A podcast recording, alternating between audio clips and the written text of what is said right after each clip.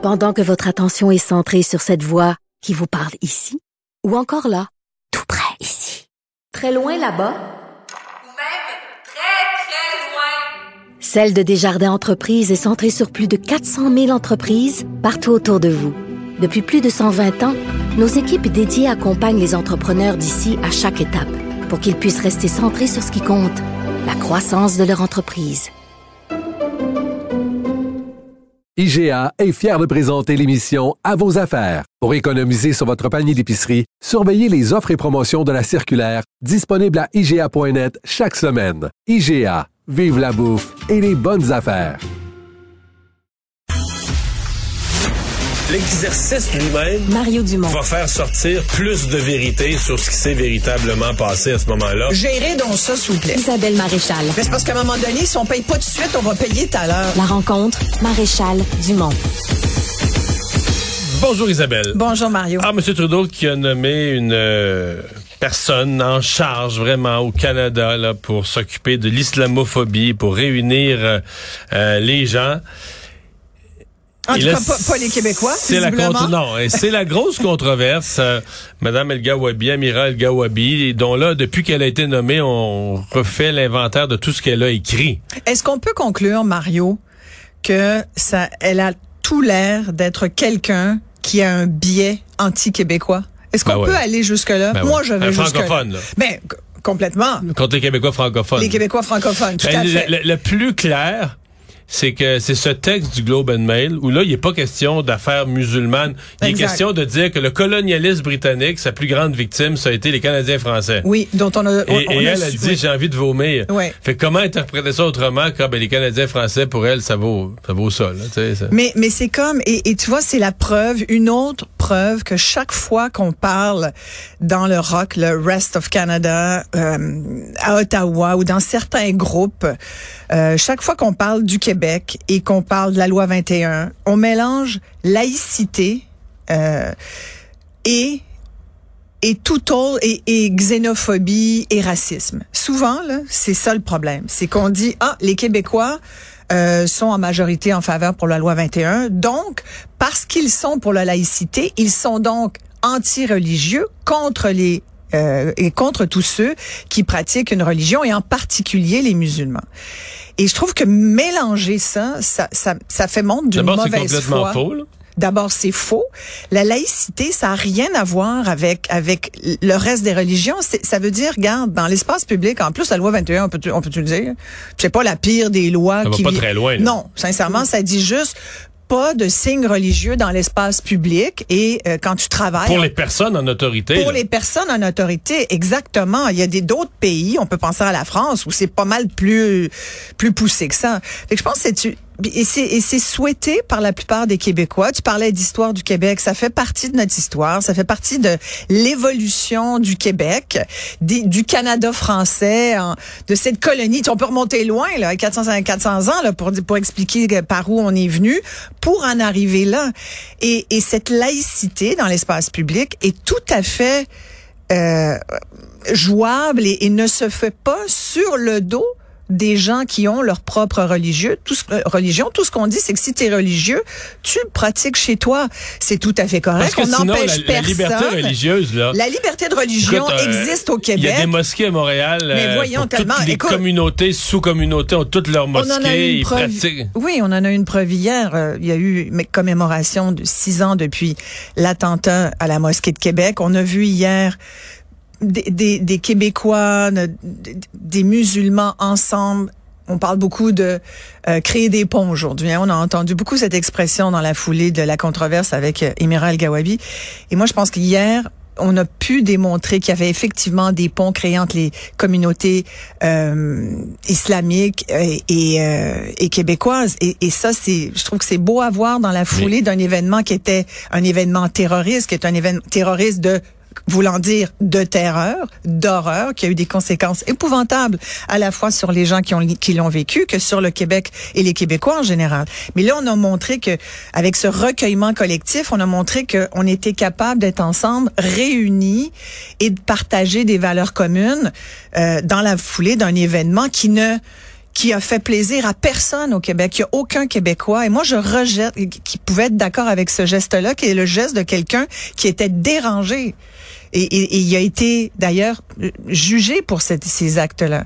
Aujourd'hui, quelqu'un qui, je sais qu'il y a des actes euh, qui, qui, sont commis ici et là par des Québécois qui peuvent être racistes. Sais, du monde raciste, il y en a partout. Il y en a aux États-Unis, il y en a en France, il y en a en Russie, il y en a au Québec. Est-ce qu'il y a des Québécois racistes? Sans doute.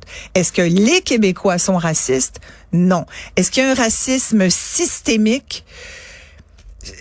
Par moment, j'ai envie de dire, ben, à partir du moment où tu le dis, puis qu'il y a des gens qui témoignent, qui, dans le système, subissent certains, euh, certaines décisions, ben, peut-être qu'il faut se réfléchir au, au systémique.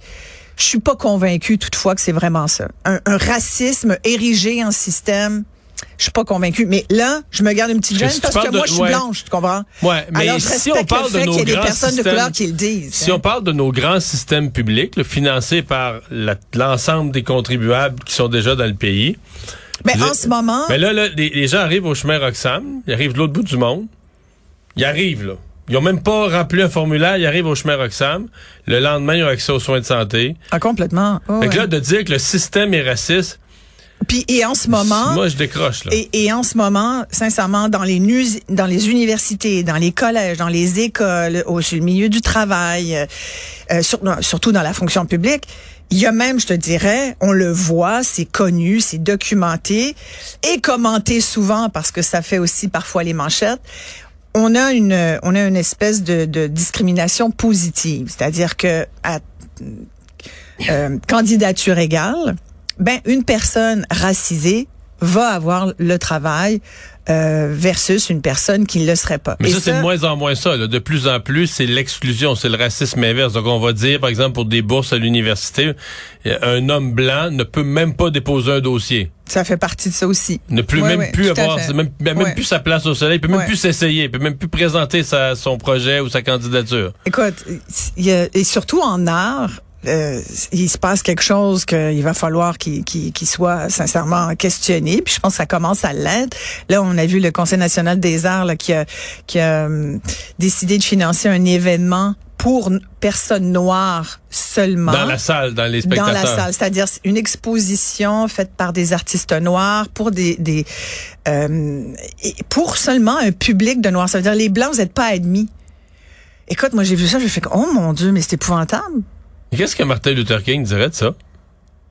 Oh mon dieu, il dirait we're faire- far from our dream. ouais. Et c'est parce, qu'on pensait que c'était ça, le dream, c'était... euh, Et lui, là, le We Have a Dream, c'était que tout le monde soit uni, que tout le monde fasse partie de la même collectivité, qu'on aille tous sur le même chemin, qu'on soit, qu'il n'y ait plus de race, qu'il n'y ait plus. Alors que là, on, a, on assiste à un renversement. Puis c'est même pas un renversement des rôles, parce c'est, c'est au contraire, c'est une rigidité euh, de la société et, et au, au lieu de créer des ponts, on fait l'inverse, on met de l'huile sur le feu. Puis je voyais qu'il y avait un article aujourd'hui que je trouvais bien intéressant avec une photo, entre autres, où on voyait, on voyait euh, Poilièvre et, et Trudeau assis tous les deux, puis il y avait juste une, une dame entre les deux, là, une citoyenne canadienne. Ils étaient dehors, puis il neigeait. Ils ont, tout, le monde a une tuque. Évidemment, les deux, se, Trudeau puis Poilievre, se regardent pas. La dame, la citoyenne, a l'air d'être pris entre ça. Et euh, ça titrait euh, Poilièvre euh, propose plus de colère. Ça, c'est ce que Justin Trudeau aurait dit.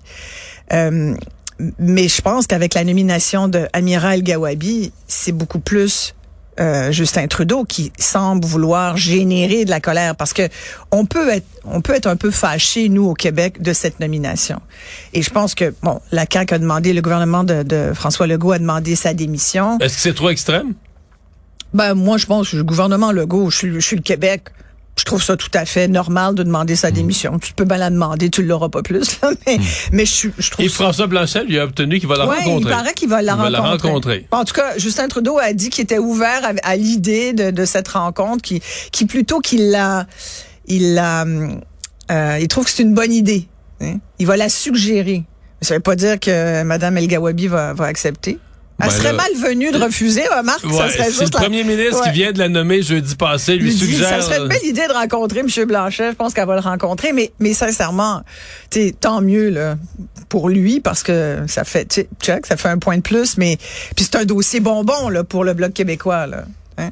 Mais mais sincèrement, est-ce que ça va changer quelque chose? Quelqu'un qui a des biais fondamentaux comme elle semble avoir, quelqu'un qui a un sentiment anti-québécois, anti-francophone, qui comprend pas d'où on là, ça va vient. être encore pire. Comment peut-elle avoir ce poste, Mario? Comment peut-elle que là, faire ça va un être encore travail? pire.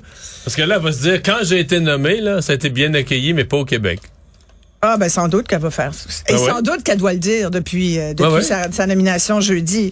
Mais tu sais, on a beaucoup parlé euh, au cours des dernières semaines de la nomination de Sandro euh, euh, Grande, tu sais, Ouais. du euh, FC Montréal. CF Montréal, Ouais. CF Montréal. Et et sincèrement, je trouve qu'il y a des similitudes parce que lui avait tenu des propos à l'endroit de Pauline Ouais. Marois. La similitude étant qu'il y avait quand même un sentiment un peu euh, euh, désobligeant et des propos déplacés Ouais, lui avait des propos beaucoup plus violents, plus violent. mais, tu sais, plus euh, il était jeune, ses réseaux sociaux, il a garoché ça.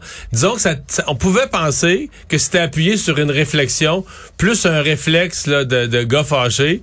Alors qu'elle est obligée de penser que c'est une réflexion, c'est des années là, à écrire, à faire des textes, puis un autre, puis un autre, puis un autre. tu fais bien de dire parce que moi je connais pas tellement cette personne, sinon de nom par rapport à ses écrits justement euh, euh, à l'effet que les Québécois sont, islamophobes.